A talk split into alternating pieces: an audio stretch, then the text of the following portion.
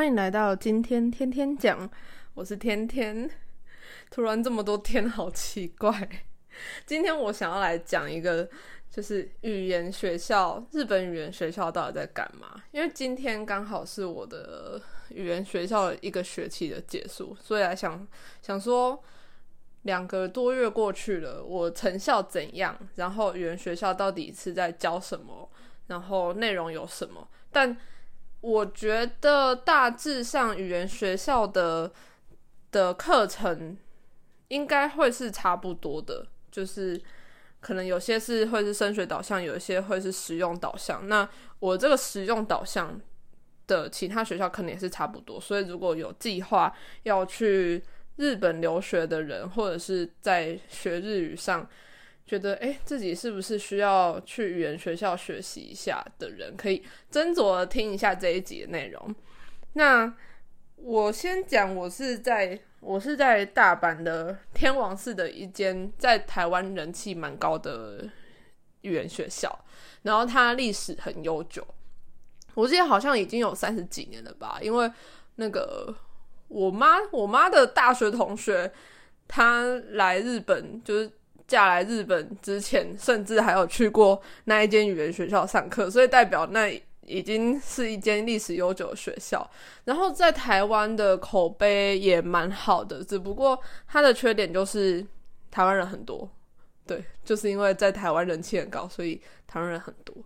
大部分的人，连我自己都觉得，哎，应该在日本学语言。或是在别的国家学员都是中国人最多吧，但其实不是。我第一次遇到台湾人最多的，自己有点吓到。那我先从语言学校学什么开始讲好，就是比较大概的。我是报实用课程，实用课程的学生大概会是呃，不是升学导向嘛？实用的话可能会是找工作啊，或者或者是想要精进日文能力的人。那嗯，学生的年纪上会年龄比较，也不会说偏大，但不会是学生为主，不会是那种高中刚毕业要升大学的那种。对，然后课程，呃，主要会是就是他们会给课本，然后课本里面当然就是包含了听说读写嘛。那我自己觉得日本的语言学校蛮像台湾的补习班的，就是。至少我报的，我报名的那一间学校，他是会逼你的，就是他每天都有功课。那他的教学进度也都规划的很，就是很清楚，哪一天要上什么，然后上课的内容是什么，绝对不会有进度超前或者是进度落后的问题。然后最佩服的就是老师一定会准时五十分钟就下课。我们学校是上四个小时，就从九点上到十二点五十，然后这样是几个小时啊？十二点三个三个小时五十分钟，然后中间有三节下课，所以就是四堂课的五十分钟的课。那这四堂课怎么分布呢？就是一到三堂是上课本内容，课本内容就包含课文、文法、句型，还有单字，还有汉字。然后还有比较难的是作文跟通整，这个真的是蛮难的一个部分。然后第四堂课就会是比较活用，比较有点类似大学的选修吗？我觉得比较类似大学的选修啦。然后它每一天的第四堂课都会不一样，就是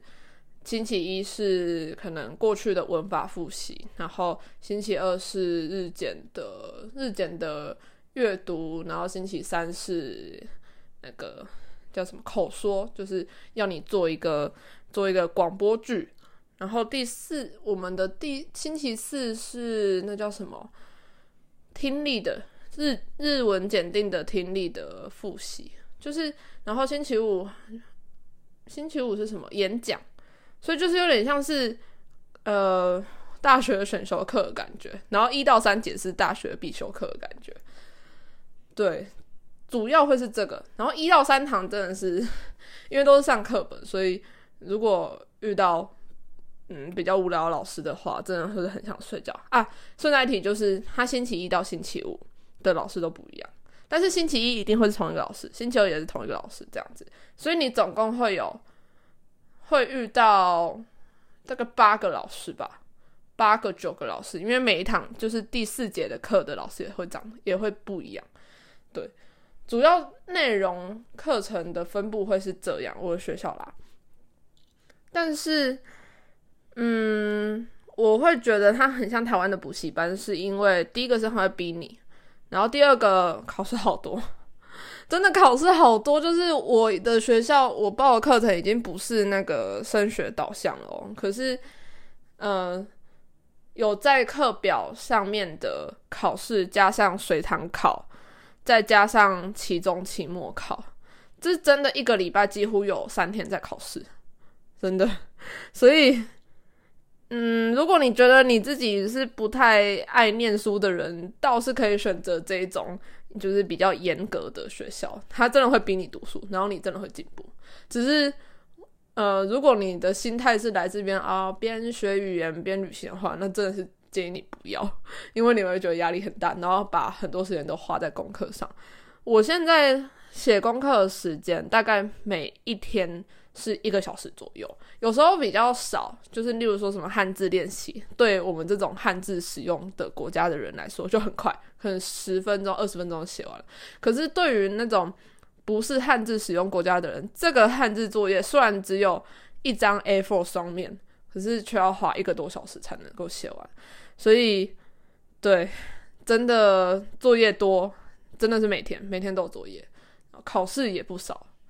然后期中、期末考，期中、期末考真的很像高中在准备 准备考试的感觉，因为你一次期中考就是为期三天，然后一次考三科，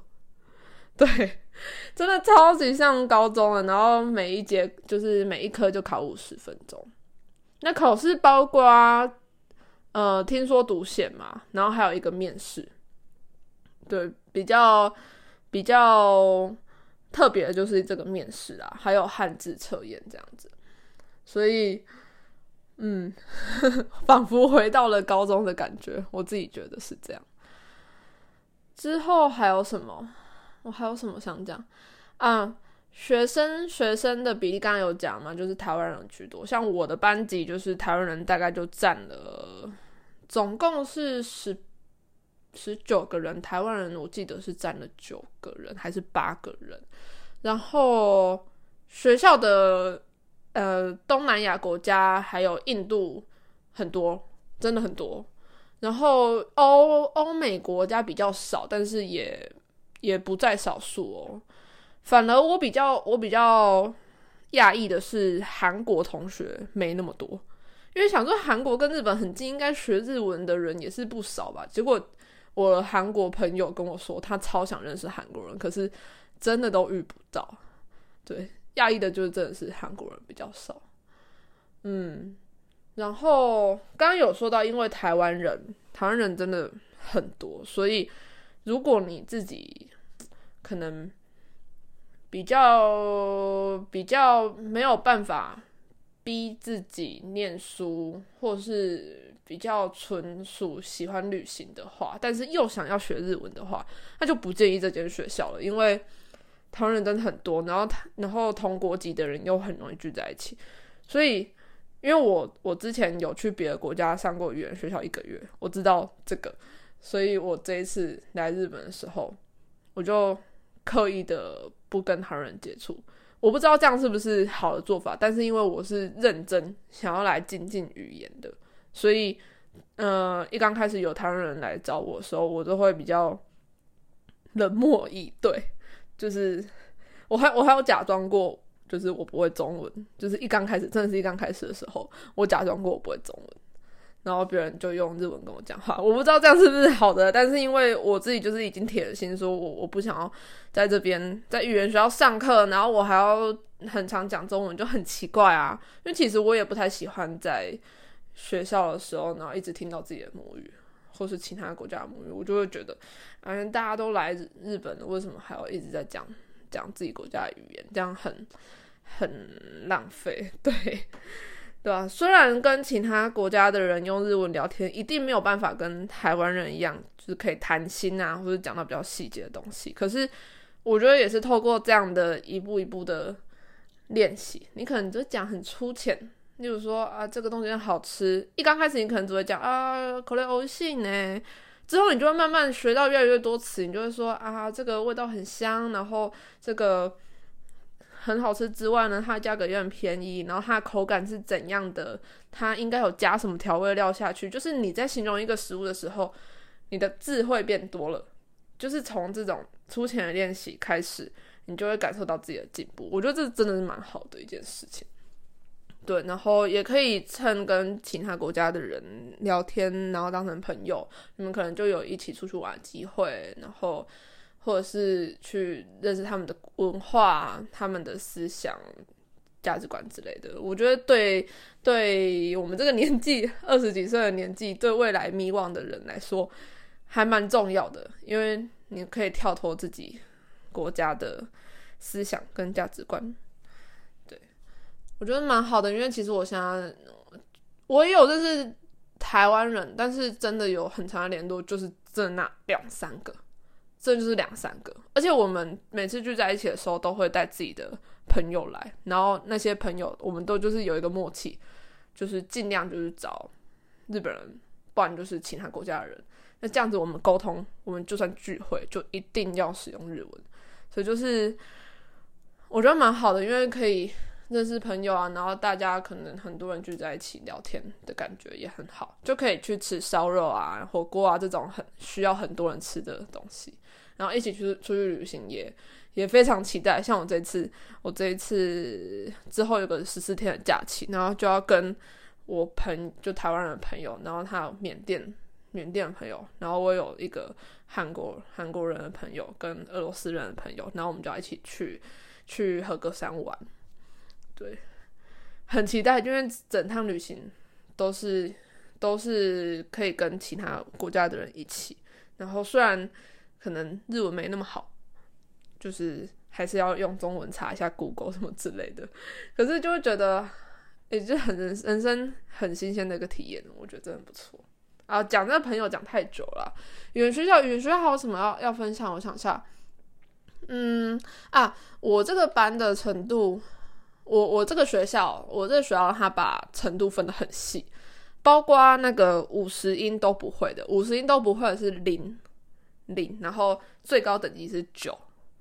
然后我的我的班是五，然后五就是刚好在中间嘛，大家的程度差不多都是 N 二，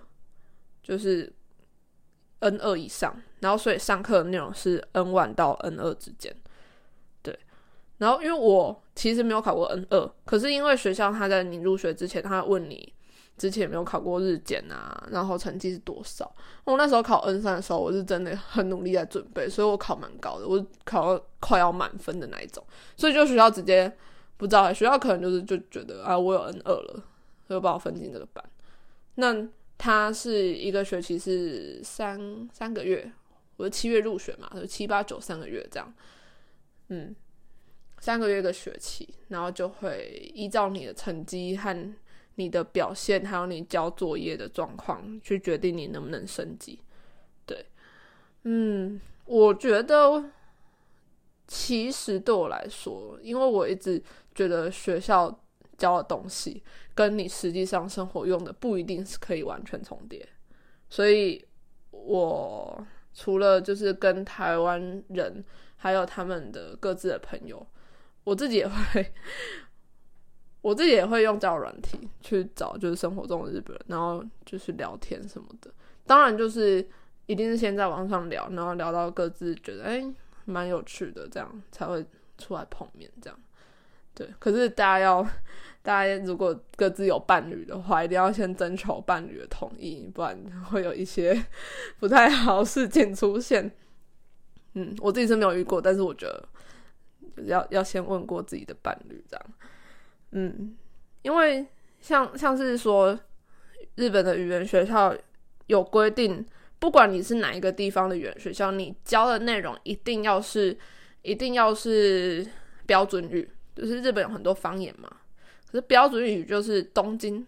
东京讲的讲的那个腔调跟用词就是标准语。那因为我们我是在大阪嘛，大阪就是有有著名的关西腔、大阪腔。那其实，在日常生活中听到的都是这些，可是你在课堂上你学的是标准语，所以就是会有很大的差别。而且人就是像台湾，台湾也没有什么方言嘛。可是如果如果有人看过外国人学中文的课本，跟我们实际上讲话的内容，这一定是不一样的嘛。那所以，如果你是只学，你如果真的只学学校课本内容的话，尤其是你等级可能又比较高，你学一些文章会使用的。日文单字句型，那根本你在日常生活上，你如果用了，别人还会觉得很奇怪，或是很有距离感。所以日常生活的绘画一定也是要。可是我必须讲，我的学校在日常生活对话这一块没有什么让我们练习的机会。我不知道是因为我们课堂学的都是比较偏文章书写的那种用语，还是怎样？就是你可能只能跟你旁边的同学，然后再。在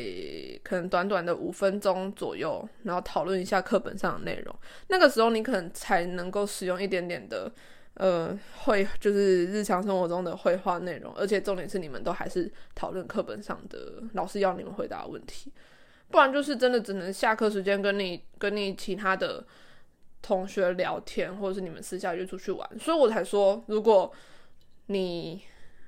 嗯，来这边，然后可能只跟台湾人聊天的话，那真的超吃亏。就是你的生活用语还是会蛮弱的。对，嗯，因为我们班上也是有那种，也是有那种学生，就是他不太会使用生活用语，可是他在考试啊、书写上都蛮 OK 的。可是他就是在。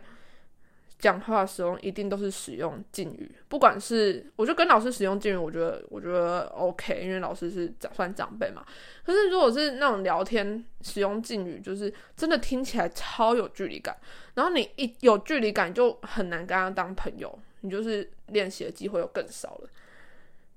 所以聊天的时候真的就是使用普通普通体会比较好一点。就是比较有朋友感觉、自由的感觉，感觉什么都能聊，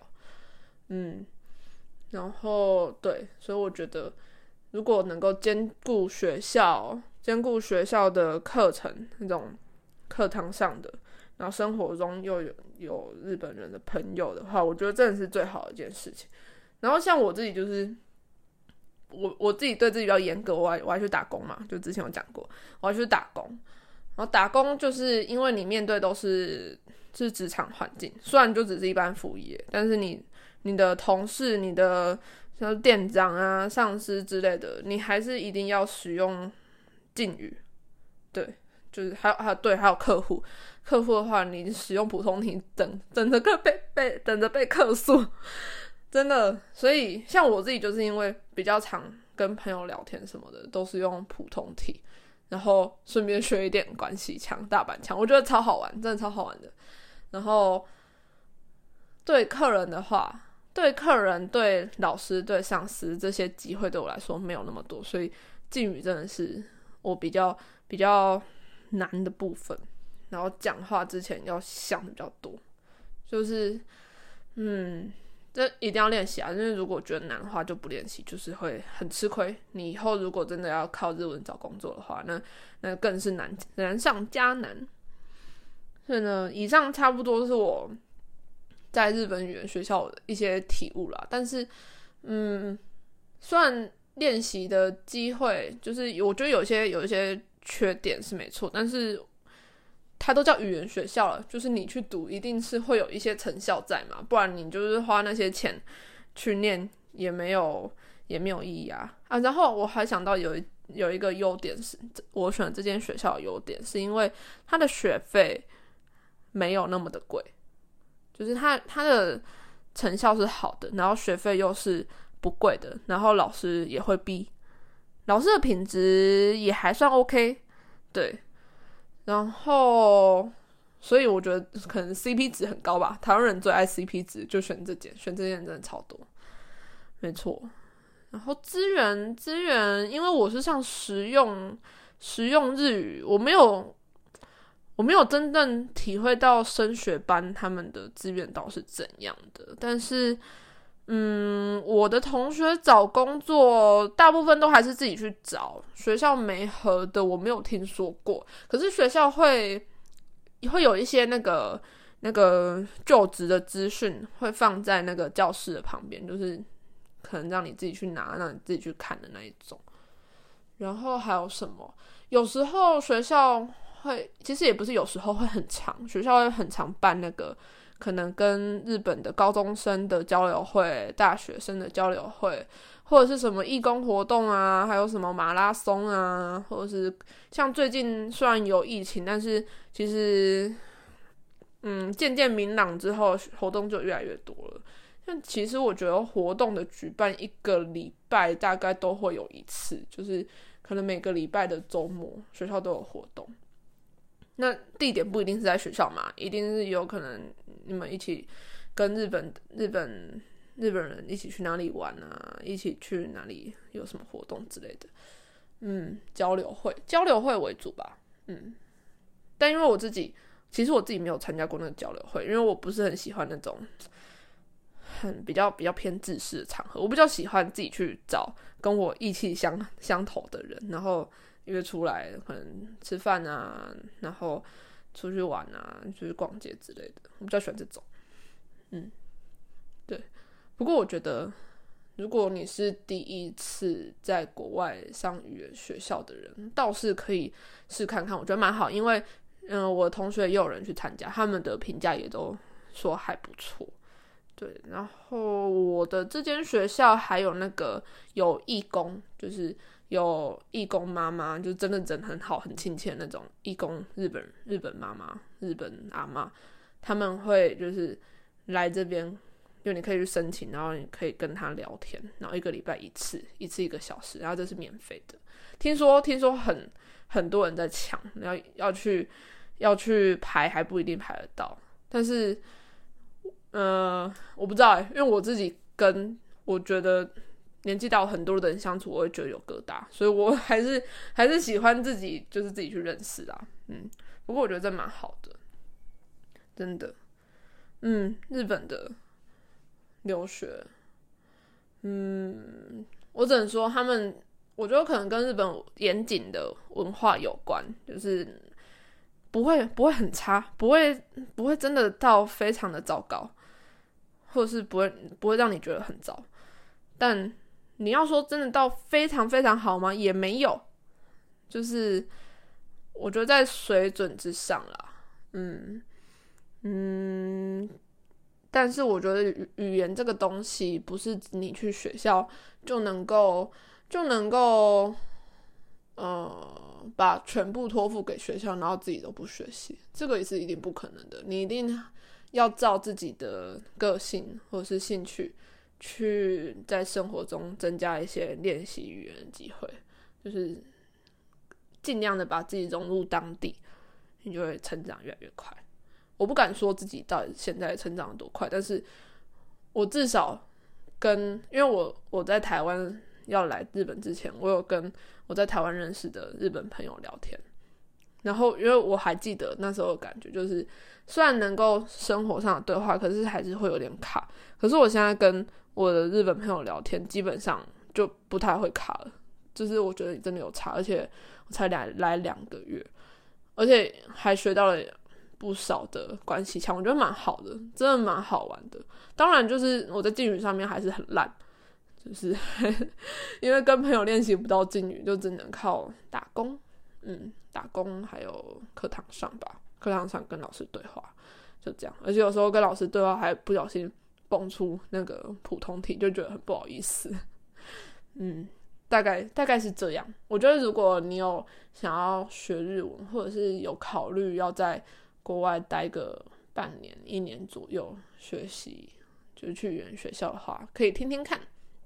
嗯，然后当然就是留言处有附我的 IG，然后如果有人想问我关于日本语言学校问题的话，也可以。也可以私信我，对我会尽量回答。然后，对我们我们节目现在有开通那个小额赞助的平台，在留言不是留言处，在资讯栏，在资讯栏有小额赞助的链接，你可以用一杯咖啡或是一顿简餐的钱来支持我们继续创作，继续讲话给你们听。那今天的今天天天讲 很多天，今天的天天今天的哎，今天的今天天天讲就到这边啦，那我们下次再会，拜拜。